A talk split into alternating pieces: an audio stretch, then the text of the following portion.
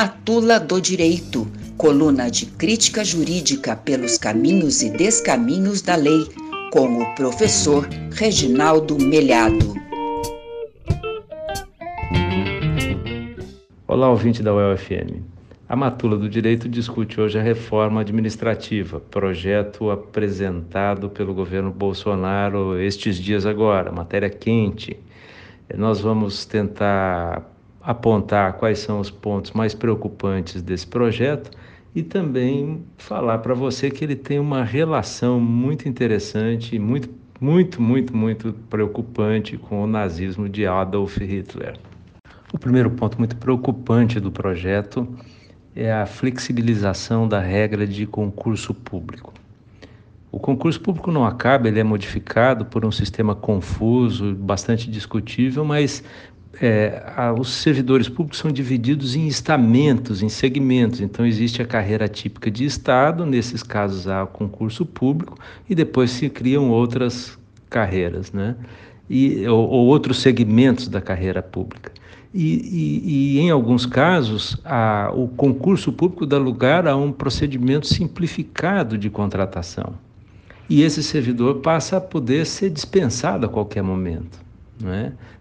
sem que haja um procedimento administrativo, sem que ele cometa alguma violação, alguma regra.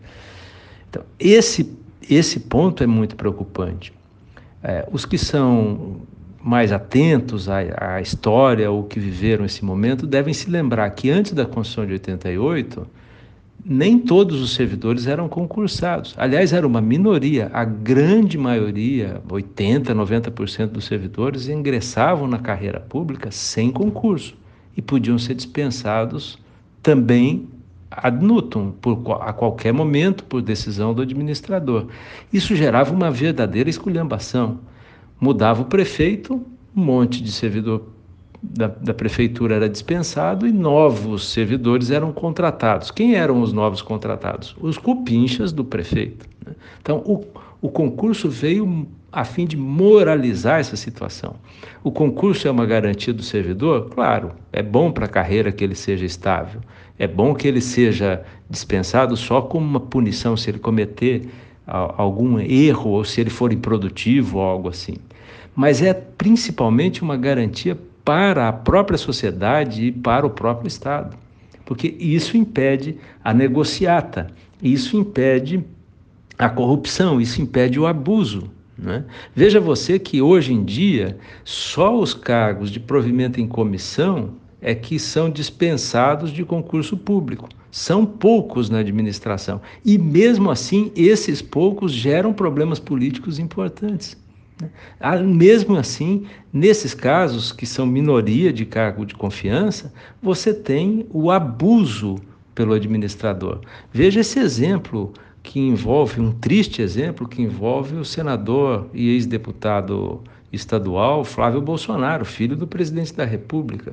Ele é suspeito de ter um monte de gente no gabinete dele eh, que nunca trabalhou, e mesmo assim recebia o salário. É? E pior, dividia esses vencimentos com o próprio deputado. E há suspeita, inclusive, de que uma parte desse dinheiro tenha ido parar nas contas do próprio presidente da República. Há até uma pergunta que circula por aí na internet, não é? Por que um certo cidadão depositou dinheiro na conta da primeira dama? Uma pergunta que, aliás, deve ser respondida pelo presidente da República e ainda não foi, né? Aliás, que o deixa bravo, nervoso, agressivo toda vez que alguém pergunta a respeito disso.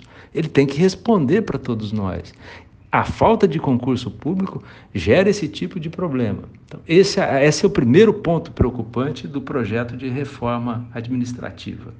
O outro aspecto bastante negativo é que o projeto de reforma administrativa muda a Constituição para outorgar ao presidente da República poderes excessivos. Ao contrário do que ocorre hoje, em que o presidente depende do parlamento para determinadas decisões, esse projeto autorizaria o presidente a extinguir cargos públicos, a extinguir gratificações, funções, órgãos, transformar cargos vagos, reorganizar autarquias, fundações. É um poder excessivo exagerado, antidemocrático, incompatível com um Estado democrático de direito. Você pode até dizer, não, mas eu confio no presidente Jair Bolsonaro. Né? Eu até respeito o seu ponto de vista, mas você deve lembrar que ele é transitório, que os governos passam, que, de, que o Estado fica. Né? Então, você pode confiar neste presidente, mas pode ser que não confie no próximo. E uma mudança constitucional desse tipo é muito perigosa. Ela lembra muito bem o que ocorreu na Alemanha nazista. Né? Com a ascensão de Adolf Hitler na Alemanha, instalou-se um Estado autoritário que perseguiu judeus, perseguiu na, é, comunistas, a, gente de esquerda, homossexuais, enfim, minorias, um governo totalitário, antidemocrático. Mas essa, esse totalitarismo não se implantou por um golpe de Estado. No, na Alemanha havia um sistema constitucional bastante avançado, democrático, é, a Constituição de Weimar, de 1919, era um, significou um marco na história do direito. Até, até hoje a gente estuda a Constituição de Weimar nas escolas. O problema foi que, em determinado momento, Hitler obtém maioria no Congresso para que é, fossem outorgados ao chanceler, ao chefe de governo, poderes para que ele pudesse. É, tomar decisões importantes, inclusive legislativas. Né? Hitler não tinha maioria, ele precisava de dois terços do Congresso para obter essa outorga de poderes.